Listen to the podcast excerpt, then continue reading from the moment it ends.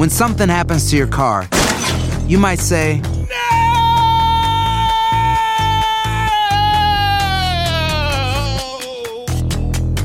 My car. but what you really need to say is something that can actually help. Like a good neighbor, State Farm is there. And just like that, State Farm is there to help you file your claim right on the State Farm mobile app. So just remember, like a good neighbor, State Farm is there. State Farm, Bloomington, Illinois. No hay nada como un teléfono nuevo. Y si quieres uno ahora, aprovecha la oferta de Boost para estar conectado con los tuyos. Cámbiate a Boost Mobile y llévate un Samsung Galaxy A15 5G gratis. Boost tiene las redes 5G más grandes del país, con máxima señal, para que sigas tus sueños sin miedo al éxito. No esperes, visita ya tu tienda Boost Mobile local y llévate tu Galaxy A15 5G gratis. Solo en un Boost Mobile cerca de ti. Oferta por tiempo limitado, solo clientes nuevos. Requiere suscripción al servicio, un dispositivo por línea, impuestos adicionales. Aplican otras restricciones. Visita una tienda para detalles. Hay gente a la que le encanta el McCrispy y hay gente que nunca ha probado el McCrispy. Pero todavía no conocemos a nadie que lo haya probado y no le guste. Para pa pa pa. Enigma sin resolver es un podcast para mayores de edad. Algunos escuchas pueden encontrar el contenido del programa ofensivo. Recomendamos la discreción de la escucha, especialmente para menores de edad. Soy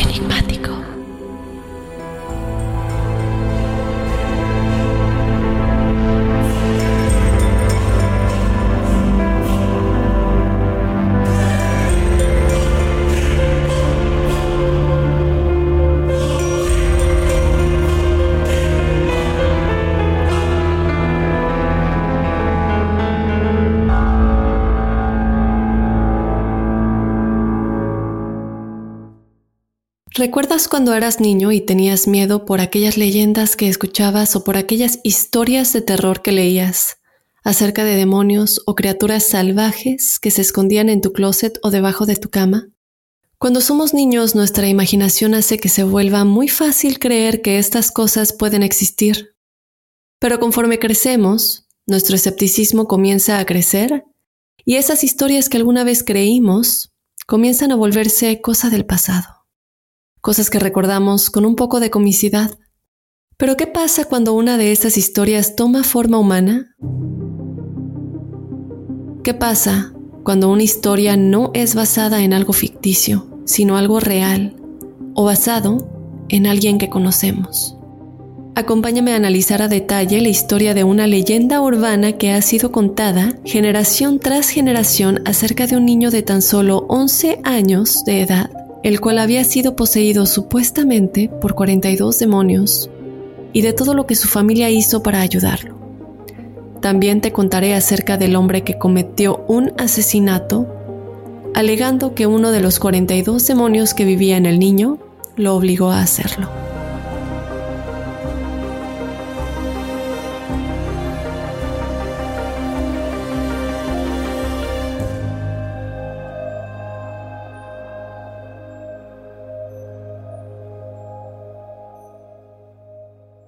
Era la mañana del 21 de febrero de 1981, cuando Arnie Cheyenne Johnson llamó a su trabajo para decir que no podría llegar ya que se encontraba muy enfermo.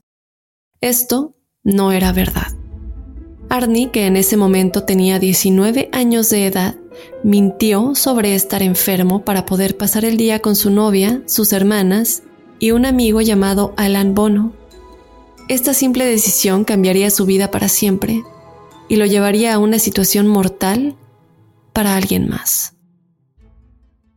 Los amigos de Arnie siempre se refirieron a él como Cheyenne, su segundo nombre, y el cual le fue dado por su padre. En los años 60, cuando Arnie creció, nunca supo mucho de su padre porque él los abandonó cuando Arnie tenía tan solo nueve meses. Arnie siempre fue un niño travieso, activo y social, el cual estaba involucrado en soccer, y también en el coro de la iglesia. La mamá de Arnie posteriormente se casó de nuevo y de este matrimonio le dio a Arnie dos medias hermanas y un medio hermano. Todos ellos se llevaron muy bien y su relación se desarrolló sin problemas, y sus nuevos medios hermanos siempre se refirieron a él como un hermano maravilloso y que siempre cuidaba de ellos. Arnie era todo lo que un hermano debía ser. y aseguran que Arnie les enseñó muchas cosas. A la edad de 12 años, Arnie observó cómo una joven empleada de una tienda tuvo un accidente tirando un mostrador entero. Él corrió a ayudarla sin imaginarse que estaba conociendo a la mujer con la que pasaría el resto de su vida. Ella era Deborah Glatzel y tenía 19 años de edad. Arnie era 7 años menor que ella, pero según declaraciones de Deborah, fue amor a primera vista. Pero a pesar de la diferencia de edad, Arnie y Deborah se volvieron muy cercanos, aunque por el momento solo como buenos amigos. Y muy pronto, Deborah, a la cual todos llamaban Debbie, ya había formado una amistad con la mamá de Arnie, Mary. Debido a que Debbie tenía hermanos más jóvenes, los cuales tenían la misma edad de los medios hermanos de Arnie, ellas continuamente se reunían en la playa con los niños. Debbie se había convertido en una parte importante de la familia Johnson. A los 16 años de edad, Arnie comenzó a trabajar para ayudar a su familia, que en esos momentos estaba pasando por una mala racha económica. Su mamá se encontraba muy enferma y ya no podía trabajar como antes. Arnie no tuvo ningún problema en ayudar a su mamá enferma, a sus hermanos, y él estaba realmente contento de poder ayudar y traer a la casa un poco de dinero extra para la familia. Estando más grande y con un trabajo, Arnie finalmente decidió que no quería que su amor por Debbie siguiera siendo platónico y le invitó a una primera cita. Ella aceptó. Los dos pronto se convirtieron en una pareja y pronto también se volvieron inseparables. Muchos los describían como un matrimonio, ya que los dos trabajaban para ayudar a la familia de Arnie, para darle una mejor vida a su mamá y a sus medios hermanos. Poco más tarde, en el verano de 1980, la familia de Arnie decidió que era tiempo de mudarse a una ciudad más tranquila de Connecticut, ya que en donde vivían había mucho crimen y querían estar en un área más tranquila. Mientras buscaban por un lugar en donde vivir, la familia descubrió una casa que parecía ideal. La casa estaba muy cerca de la casa de la familia de Debbie. De hecho, los padres de Debbie ayudaron a la familia de Arnie con un poco de dinero para que puedan mudarse a esta nueva casa, ya que sabían lo mucho que significaba para su hija. Y así, Arnie, su mamá y sus dos medias hermanas, una sobrina y Debbie, ayudaron a la mudanza. La casa necesitaba algunos arreglos, pero fuera de eso, para ellos era perfecta. O por lo menos, eso es lo que pensaron. Justamente antes de mudarse, los problemas comenzaron a hacerse presentes. Aquí es donde la historia comienza a volverse muy misteriosa y confusa. Existen muchas versiones al respecto y tratamos de cubrirlas todas. En el año 2006, la serie de televisión Una posesión sacó un episodio llamado Donde habitan los demonios, el cual incluía entrevistas con Arnie Johnson y Debbie Glatzel. Al principio de este episodio podemos ver un aviso que dice, declaramos que los eventos presentados en este programa están basados en testigos. Posteriormente, vemos una caracterización en la cual Debbie y Arnie Llegan a la nueva casa de Arnie para limpiarla y arreglarla para la mudanza. Debbie declara que era como una casa de ensueño y ella la veía como la casa en la que todos podrían construir una hermosa nueva vida. En esta caracterización también podemos ver al hermano pequeño de Debbie, al cual hay que prestarle mucha atención. Él es David, a quien ella adoraba y siempre cuidaba. En esta escena podemos ver cómo el hermano pequeño de Debbie sube a la habitación principal de la casa para empezar a barrer y mientras limpia, se muestra cómo David siente una presencia. Aterrorizado, el niño, interpretando a David, sale corriendo del cuarto hacia abajo, directamente afuera de la casa. David sale corriendo detrás de él para saber qué pasaba. Es en ese momento que David le dice a Debbie, me empujó el hombre me empujó. Debbie asegura que ella pensaba que David estaba mintiendo acerca de todo esto para no tener que seguir limpiando. Ella le dice que regrese a la casa y que ella iría con él, pero nada logró convencer a David de volver a entrar a la casa. Él se rehusó y se quedó sentado afuera de la casa hasta que Arnie y Debbie estaban listos para irse. Después de irse de la casa, se dirigieron a casa de Debbie, en donde se habían estado quedando temporalmente. Después de irse a dormir, David se despierta y va a la cocina.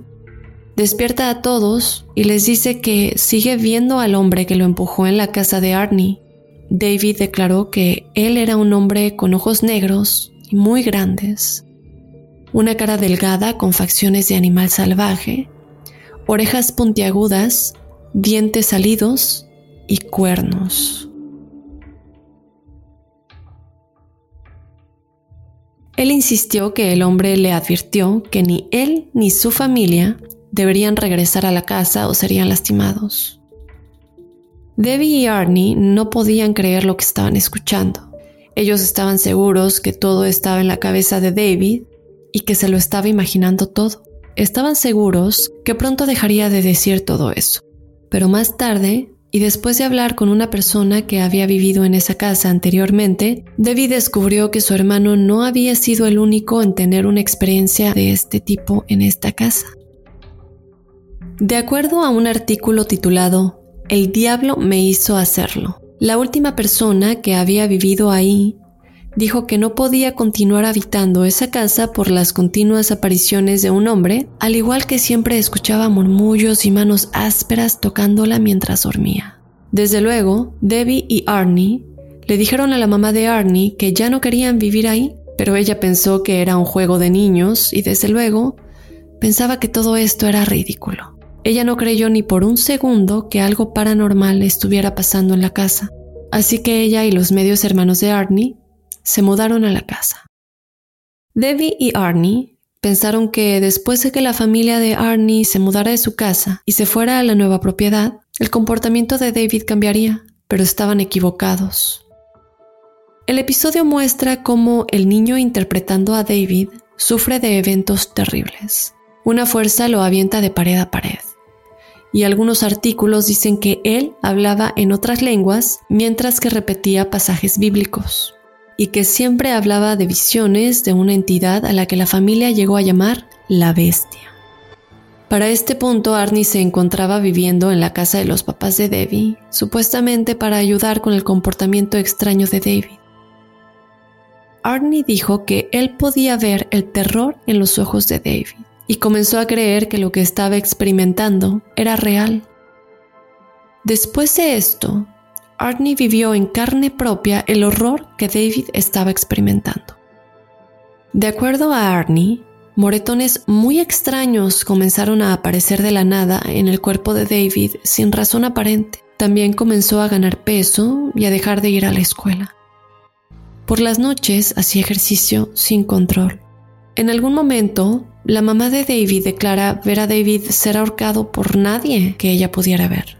Arnie dice que estaba decidido a ayudar a David con lo que estaba experimentando. Cuando la entidad intentaba aventar a David por el aire, Arnie ayudaba sosteniéndolo. Fue en ese momento que los Gladsells llamaron a la iglesia de la localidad para pedir ayuda. De acuerdo a lo que se ve en el episodio, el padre sugiere que podrían estar lidiando con una posesión demoníaca. Él Después les dijo que rezaran por David con velas encendidas. Posteriormente, un ritual fue llevado a cabo en la casa sin resultados positivos. Es en ese momento que se les aconseja pedir la ayuda de Ed y Lorraine Warren, una pareja de demonólogos que había estado estudiando demonios y lo paranormal por 25 años, de los cuales hemos hablado de manera extensa en este programa, y los cuales pues piensan que son fraude. Y presten atención porque más adelante nos vamos a adentrar al momento del asesinato y en sí o no Ed y Lorraine Warren podrían ser ese fraude.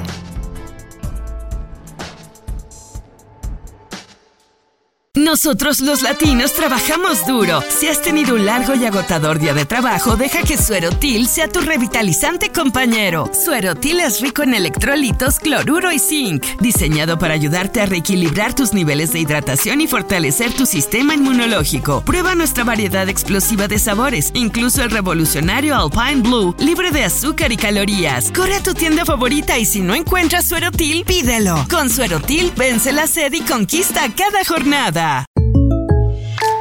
When you buy a new house, you might say, Shut the front door! Winning! No, seriously, shut the front door. We own this house now. but you actually need to say, Like a good neighbor, State Farm is there. That's right. The local State Farm agent is there to help you choose the coverage you need. Welcome to my crib. no one says that anymore, but I don't care. So just remember, like a good neighbor, State Farm is there. State Farm, Bloomington, Illinois. Boost Mobile tiene una gran oferta para que aproveches tu reembolso de impuestos al máximo y te mantengas conectado. Al cambiarte a Boost, recibe un 50% de descuento en tu primer mes de datos ilimitados. O, con un plan ilimitado de 40 dólares, llévate un Samsung Galaxy A15 5G por $39.99. Obtén los mejores teléfonos en las redes 5G más grandes del país. Con Boost Mobile, cambiarse es fácil. Solo visita boostmobile.com. Boost Mobile, sin miedo al éxito. Para clientes nuevos y solamente en línea, requiere AroPay. 50% de descuento en el primer mes requiere un plan de 25 dólares al mes. Aplican otras restricciones. Visita boostmobile.com para detalles. Hola, buenos días, mi pana. Buenos días, bienvenido a Sherwin Williams. ¡Ey! ¿Qué onda, compadre? ¿Qué onda? Ya tengo lista la pintura que ordenaste en el ProPlus app. Con más de 6.000 representantes en nuestras tiendas listos para atenderte en tu idioma y beneficios para contratistas que encontrarás en aliadopro.com. En Sherwin Williams somos el aliado del PRO. Después de pasar algún tiempo en la casa de los Glatzel, los Warren llegaron a la conclusión de que David estaba poseído por 42 demonios y que tendría que pasar por muchos exorcismos para poder ser libre. Ed y Lorraine declararon que David comenzó a comportarse de manera muy agresiva con su mamá, llegando incluso a romperle la nariz. Ellos se refieren a Arnie como el joven que estaba comprometido con Debbie y que era quien ayudaba todas las noches a controlar a David. Siempre llegaba del trabajo, cenaba, se acostaba un rato y siempre alrededor de las 11 de la noche volteaba a ver a David. Un segundo estaba normal y el siguiente ya no era David. Esto pasaba todas las noches hasta que el sol saliera.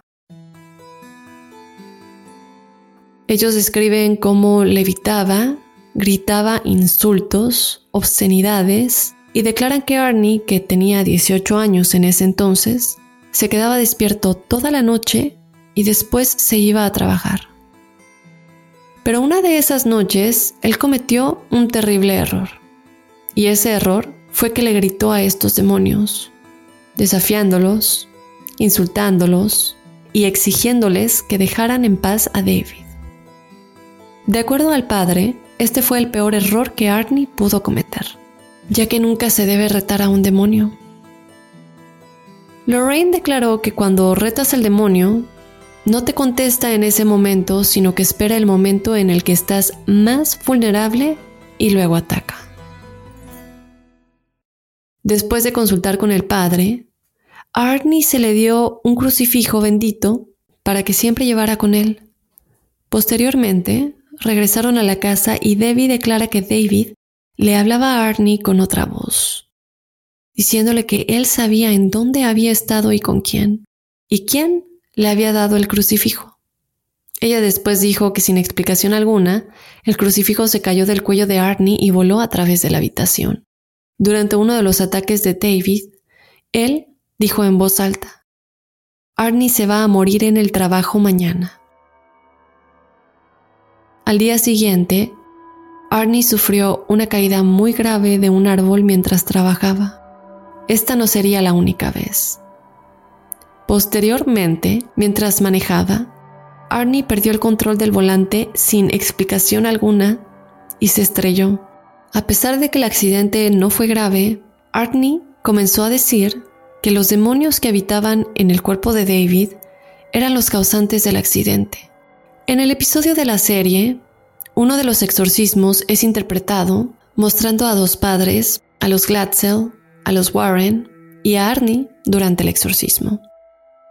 Parece que David muere y mientras esto sucede, Debbie le grita al padre que por favor se detenga, diciendo, lo estás matando. Después de eso, David regresa rápidamente. En una entrevista, Lorraine dice que en ese momento únicamente lograron sacar a un demonio y que no podían detenerse hasta que todos estuvieran fuera. Ya que el exorcismo terminó, el narrador del episodio dice que David se recuperó por completo al igual que su vida y que todo lo que Arnie hizo por David hizo que él y Debbie se unieran aún más. Debbie declaró que su amor se había convertido en lo más fuerte que ella había experimentado, gracias al hecho de que Arnie había estado dispuesto a sacrificar su propia vida para salvar a su hermano. Arnie dijo que espera que la gente pueda creer que esto es verdad, que puedan abrir su mente y darse cuenta que estas cosas sí existen. Y ahí el episodio termina. Sin embargo, el episodio de esta serie excluyó la parte más importante de la historia, la parte de la historia en la que Arnie después mata a alguien, alegando que uno de los demonios de David lo obligó a hacerlo. Al final de este episodio se muestra que David sobrevive al exorcismo y se recupera por completo casi milagrosamente. Sin embargo, lo que sucedió en la vida real es muy diferente. El hermano mayor de David, Carl Jr., declaró que el motivo de la aflicción de David, al igual que su recuperación, fueron causadas por algo completamente diferente. Pero antes de adentrarnos en eso, vamos a hablar de la parte que se excluyó del episodio. Alrededor del mismo tiempo en el que David comenzó a recuperarse, Arnie y Debbie decidieron salirse de la casa de los papás de Debbie para buscar un lugar que fuera solo para ellos. Fue entonces que Debbie conoció a un hombre de 40 años llamado Alan Bono. Parece que se conocieron porque los dos trabajan en el mismo ámbito. Alan y Debbie pronto se volvieron muy buenos amigos y no pasó realmente mucho tiempo para que Alan le ofreciera un trabajo a Debbie trabajando para él. Incluso ofreciéndole a Arnie y a Debbie un apartamento. De acuerdo a varios testigos, fue alrededor de estas fechas cuando Arnie comenzó a comportarse de manera muy extraña. Debbie dice que Arnie solía entrar en trance y que comenzaba a gruñir, a decir que veía a la bestia, para después no tener memoria alguna de ello. Ella también declaró que Arnie se levantó una noche y comenzó a golpear los muebles. Al día siguiente, él se quejó de un dolor en su mano, sin recordar que él mismo se la había lastimado la noche anterior al golpear los muebles. Debbie, al igual que los famosos demonólogos Ed y Lorraine Warren, se preocuparon debido a que ahora era Arnie el que parecía estar lidiando con demonios y comenzaron a considerar que era momento de que tal vez ahora a él se le hiciera un exorcismo. Al principio del episodio te mencioné que Arnie decidió llamar al trabajo diciendo que estaba enfermo para pasar el día con sus hermanas, con su primo. En este momento Debbie realmente estaba trabajando, pero todos acordaron verse a la hora del almuerzo. Alan Bono hizo planes para también verlos ahí y ofreció pagar por el almuerzo de todos. Mientras comían, Alan y Arnie bebieron demasiado su mesera declaró que entre Alan y Arnie habían bebido entre 13 y 15 vasos de vino tan solo en dos horas. Después de comer, el grupo se dirigió a la perrera en donde Debbie trabajaba para pasar el resto de la tarde. Cuando Debbie terminó de trabajar, ella llevó a las pequeñas por pizza para cenar mientras que Arnie y Alan trabajaban en la reparación de un estéreo. Ya de noche, todos se vieron de nueva cuenta en el apartamento de Alan, el cual de hecho, se encontraba arriba de la perrera y pues se juntaron para ver televisión juntos. Después, la tragedia pasaría. Por alguna razón, Alan Bono se comenzó a agitar, como si estuviera enojado, golpeando su puño contra la palma de su mano repetidamente. Debbie dice que las niñas pequeñas se comenzaban a retirar a su casa pues ya era muy tarde para ellas. Debbie también dice que en ese momento Alan agarró el brazo de una de las hermanas de Arnie como para detener que se cayera de las escaleras. En ese momento, Debbie intervino y fue ahí cuando Arnie también se involucró. Él le dijo a Alan que dejara a sus hermanas. De pronto, todo dio un giro inesperado. El argumento se intensificó. En algún punto, se dice que Bono hizo algún comentario cruel acerca de Debbie como burlón. Debbie y la hermana de Arnie declaran que Arnie de pronto se puso tieso, que trataron de moverlo sin éxito alguno, y que fue entonces cuando Arnie comenzó a gruñir agresivamente. La hermana de Arnie recuerda un flashazo cuando de pronto todo se detuvo. Alan Bono ahora estaba tirado en el suelo, bañado en sangre, con múltiples puñaladas en su pecho a su lado se podía ver la navaja que Arnie Johnson siempre llevaba con él. Cuando los paramédicos llegaron a la escena del crimen, Alan Bono aún se encontraba con vida. Debbie no dejaba de llorar y pedir que por favor lo ayudaran. La policía después encontró a Arnie caminando por las calles cubierto en sangre. La policía se acercó a él y él les dijo que creía haber escuchado unas voces antes de lastimar a Bono pero que realmente no podía recordarlo por completo. Testigos y evidencia de la escena del crimen apuntaban a Arnie como el responsable del asesinato de Alan Bono. Los dos habrían estado peleando, los ánimos subieron de temperatura y las cosas se habrían salido completamente de control. Parecía ser un caso simple de cerrar. Eso fue hasta que el abogado de Arnie, Martin Minella, tomó el caso y tiró una bomba a todo el jurado y a cualquier persona involucrada en el caso. Él estaba argumentando que Arnie no era el culpable debido a una posesión demoníaca. Aloha mamá, sorry por responder hasta ahora. Estuve toda la tarde con mi unidad arreglando un helicóptero Black Hawk. Hawái es increíble. Luego te cuento más. Te quiero. Be All You Can Be, visitando goarmy.com diagonal español. Boost Mobile tiene una gran oferta para que aproveches tu reembolso de impuestos al máximo y te mantengas conectado. Al cambiarte a Boost, recibe un 50% de descuento en tu primer mes de datos ilimitados. O, con un plan ilimitado de 40 dólares, llévate un Samsung Galaxy A15 5G por $39.99. Obtén los mejores teléfonos en las redes 5G más grandes del país. Con Boost Mobile, cambiarse es fácil. Solo visita boostmobile.com. Boost Mobile, sin miedo al éxito. Para clientes nuevos y solamente en línea, requiere AroPay. 50% de descuento en el primer mes requiere un plan de 25 dólares al mes. Aplican otras restricciones. Visita Boost para detalles. When you need mealtime inspiration, it's worth shopping Kroger, where you'll find over 30,000 mouthwatering choices that excite your inner foodie. And no matter what tasty choice you make, you'll enjoy our everyday low prices, plus extra ways to save, like digital coupons worth over $600 each week. You can also save up to $1 off per gallon at the pump with fuel points. More savings and more inspiring flavors make shopping Kroger worth it every time. Kroger, fresh for everyone. Fuel restrictions apply. Hola, buenos días, mi pana. Buenos días, bienvenido a Sherwin Williams. ¡Ey! ¿Qué onda, compadre? ¿Qué onda? Ya tengo lista la pintura que ordenaste en el ProPlus app. Con más de 6.000 representantes en nuestras tiendas listos para atenderte en tu idioma y beneficios para contratistas que encontrarás en aliadopro.com. En Sherwin Williams somos el aliado del PRO.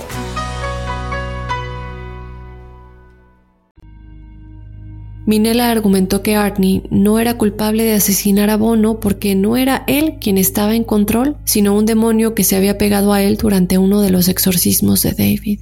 Minella después dijo en una entrevista que todos le preguntaban cómo es que se le ocurrió una semejante defensa. Y él siempre ha contestado que simplemente es la verdad. Que fue a ver a Ed y a Lorraine Warren y que después de hablar con ellos decidió tomar el caso. Ellos le dijeron que cuando estás poseído no tienes control en tus acciones y que eso resonó con él.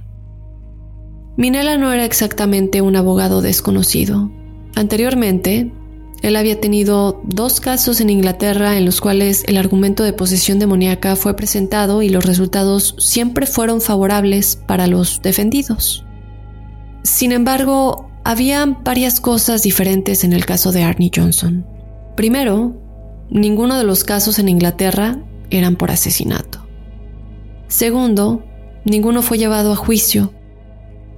Y finalmente, aunque el argumento fue escuchado por la Corte de Inglaterra, nunca antes un abogado había hecho el argumento de no culpable por posesión demoníaca en los Estados Unidos. Esta defensa fue la primera en la historia, pero aún así, Minel estaba seguro de su estrategia.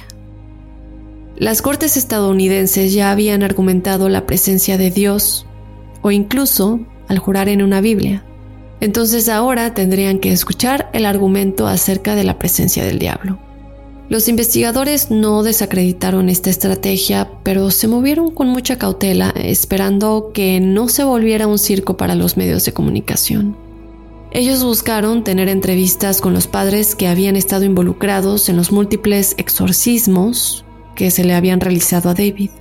También hablaron con Ed y Lorraine Warren para tener un mejor entendimiento de qué es realmente lo que había pasado. La investigación continuó y las dudas comenzaron a salir poco a poco con respecto a los argumentos de la defensa.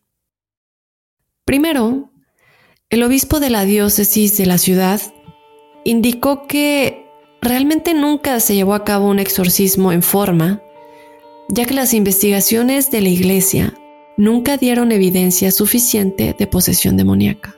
Él dijo que los exámenes psiquiátricos que se requieren para que la iglesia evaluara si David realmente necesitaba un exorcismo, nunca se les fueron otorgados. Peor aún fue el escepticismo que vino directamente de la familia Glatzel. Judy Glatzel dijo que sí llevó a su hijo David a un psicólogo en esos tiempos, pero que sus precios eran muy muy altos y que había pedido que toda la familia acudiera a la siguiente sesión. Ella también dijo que los doctores solo querían darle medicamentos a David y que de ninguna manera ella iba a permitir eso. El papá de David y su hermano menor nunca estuvieron presentes durante los ataques de David, o al menos eso declaran. El papá de David declaró en un libro llamado El Diablo en Connecticut, escrito por Gerald Brittle, que él nunca le dijo al entrevistador que él pensó que su hijo estaba poseído. El hermano de David y de Debbie, Carl Jr., fue más agresivo al respecto. Alrededor del tiempo en el que Gerald estaba publicando su libro, él demandó a Gerald y a Lorraine Warren, demandándolos por acusaciones falsas. Él dijo, mi hermano nunca estuvo poseído. Él y mi familia fueron manipulados y explotados, algo en lo que los Warren eran muy buenos y junto con el autor Gerald Brittle, ellos forzaron una historia acerca de demonios en un intento de volverse ricos y famosos a expensas nuestras, y nosotros tenemos la evidencia para comprobarlo. Carl asegura que la familia también cooperó con el juicio de Arnie, diciendo, Los Warren le dijeron a mi familia muchas veces que seríamos millonarios y que el libro ayudaría a que Arnie saliera de la cárcel. Yo siempre supe que fue mentira, pero era pequeño y realmente no podía hacer nada. El escepticismo con respecto a la validez de las posiciones de David y de Arnie no era únicamente por lo que la familia Glatzel hubiera estado de acuerdo a hacer. A pesar de las declaraciones de Debbie que decían que Arnie tenía un comportamiento similar al de David, amigos cercanos a la pareja y compañeros del trabajo de Arnie dicen que no notaron nada raro en Arnie. El médico que llegó a la escena del crimen testificó que escuchó a Debbie diciéndole a su papá, Gracias por llamar al 911, papá. Él no quiso hacerlo, pero ya sabes cómo se pone cuando está bebiendo. El papá de Debbie sí le dijo a uno de los oficiales en la escena del crimen, Arnie lo hizo, sin mencionar jamás alguna sospecha de posesión demoníaca. La gente cercana a Arnie asegura que nunca fue una persona violenta. Y Debbie siempre ha dicho que su problema es todo lo contrario, que es demasiado bueno. Sin embargo, otros declaran algo completamente diferente. Un artículo en el caso describe a Arnie como un joven que se enoja rápidamente, extremadamente posesivo de la mujer a la que llama su esposa, alguien que destruyó un peluche con su navaja después de un simple desacuerdo con alguien con quien trabajaba. Debido a estos diferentes argumentos en el caso de El diablo me hizo hacerlo, muchos comenzaron a preguntarse si la defensa de Minela tendría éxito y si el argumento de posesión demoníaca realmente podría salvar a Arnie del veredicto de culpable. Más adelante, en los procesos del juicio, el juez de la Suprema Corte, Robert Callahan, rechazó la estrategia de la defensa, prohibiendo que fuera presentada durante el juicio. No voy a permitir la defensa de posesión demoníaca. Evidencia de posesión demoníaca es simplemente irrelevante sería evidencia incompetente y no voy a permitirlo. Después de que se le negara su dramática defensa, Minella cambió la defensa por argumento de que Arnie Cheyenne mató a Alan Bono en defensa propia. El argumento era que ambos estaban intoxicados con alcohol y que una pelea violenta comenzó, que Arnie atacó a Bono después de que él atacó a su hermana menor e insultó a Debbie. Arnie después testificó que fue Alan quien empezó el argumento y que se acercó a él, pero que no podía recordar nada más después de eso. Finalmente, el jurado regresó con el veredicto culpable y Arnie fue condenado por el delito de homicidio en primer grado. El 18 de diciembre de 1981, Arnie fue sentenciado de 10 a 20 años en prisión que era la sentencia máxima disponible por este delito en ese tiempo. El juez Callahan dijo que notó una gran falta de remordimiento que Arnie mostró al haberle quitado la vida a otra persona. Para el shock de muchos, sin embargo, Arnie no cumplió más de cuatro años en prisión y después de esos cuatro años, él fue liberado por buen comportamiento. Durante su corto tiempo tras las rejas, Arnie consiguió terminar la preparatoria, tomar cursos en la universidad y casarse con Debbie en enero de 1984. Hasta el día de hoy, existe mucho debate con respecto a si David y Arnie realmente estaban poseídos.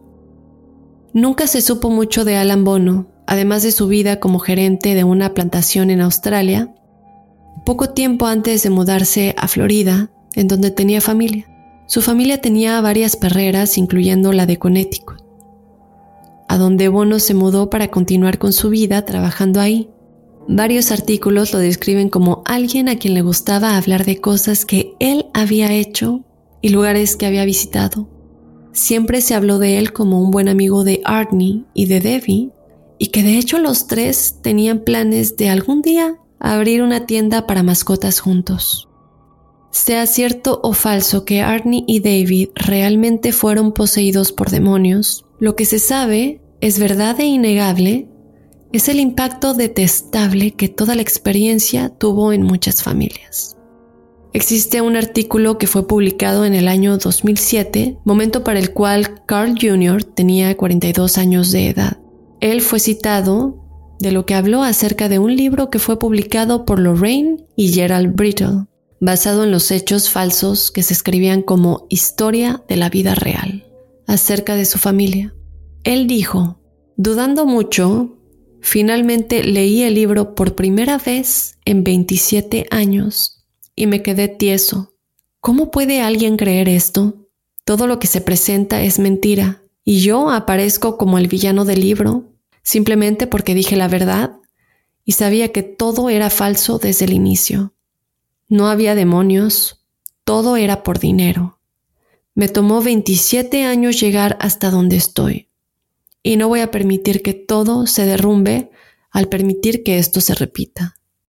El libro fue publicado por primera vez en 1983 y después se volvió a imprimir en 2006. Carl Jr. decidió ver a un abogado después de describir que los Warren habían estado haciendo dinero al dar conferencias acerca de su familia durante dos décadas. Él dijo también que quiero dejar a los Warren en el pasado, al igual que mi hermano David. Solo quiero que la gente como yo sepa que no están solos y tal vez ellos también salgan a la luz y demanden por el fraude que los Warren han hecho. En un artículo publicado en Connecticut, Carl Jr. es citado diciendo, Debbie, mi hermana, me dijo, lo estoy haciendo por el dinero. Estoy haciendo esto para hacerles pagar todo lo que nos hicieron cuando éramos niños. Él continúa diciendo, David era un buen niño y nunca le hizo daño a nadie. Él realmente vivió un infierno por toda la atención negativa. Lorraine Warren es citada en respuesta a este artículo diciendo que su esposo había trabajado muy duro en el caso de los Glatzel, lo que hace que la idea de que Carl quiera tomar acción legal es aún más difícil. Que no es justo que alguien que no tiene ni idea de lo que esto se trata o involucra intente hacerles daño de esa manera, que es demasiado triste. Una denuncia fue presentada por el abogado de Carl, alegando que su hermano David había sufrido de problemas mentales durante su niñez y que esto le ocasionó experimentar alucinaciones. Que en 1982, después de buscar ayuda profesional, David fue ingresado en una escuela especial para niños experimentando problemas similares. Hasta el día de hoy, Carl dice que su hermano está libre de síntomas. Carl Jr. Glatzel ahora es el dueño de una compañía de construcción junto con su hermano David. Han estado escribiendo su propio libro acerca de sus experiencias en donde exponen a los Warren como charlatanes y dicen lo que realmente pasó en el verano de 1980. No se sabe qué pasó con la demanda en contra de Lorraine Warren, pero sí se sabe que Gerald Brittle, el autor del libro, también presentó una demanda en contra de ella. En marzo de 2017, The Hollywood Reporter publicó un artículo en el cual dice que Gerald Brittle dijo que tenía un acuerdo exclusivo con Lorraine y que los productores de la película El Conjuro habían realizado la película basados en la historia de la familia Perrón y que todas las películas basadas en cualquier caso de los Warren rompían el contrato que Lorraine tenía con él de no realizar ningún trabajo colaborativo para medios que fueran competencia para su libro y el caso de la familia Glatzel o ningún tema que estuviera basado en lo paranormal y más específicamente en su trabajo como demonólogos con otras familias.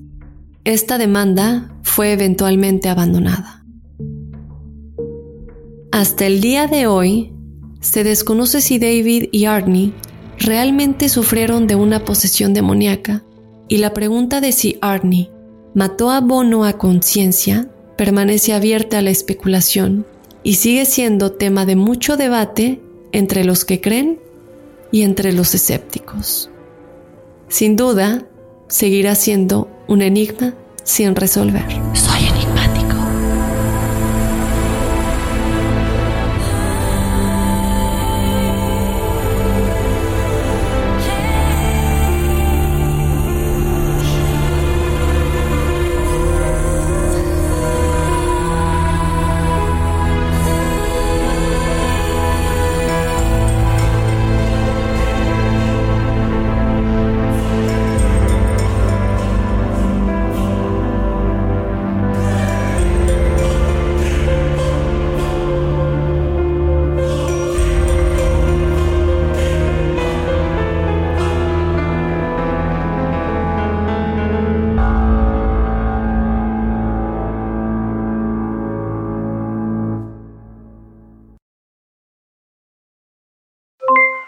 Aloha mamá, ¿dónde andas?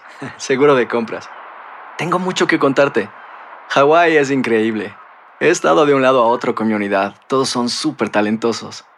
Ya reparamos otro helicóptero Blackhawk y oficialmente formamos nuestro equipo de fútbol. Para la próxima te cuento cómo voy con el surf y me cuentas qué te pareció el podcast que te compartí, ¿ok?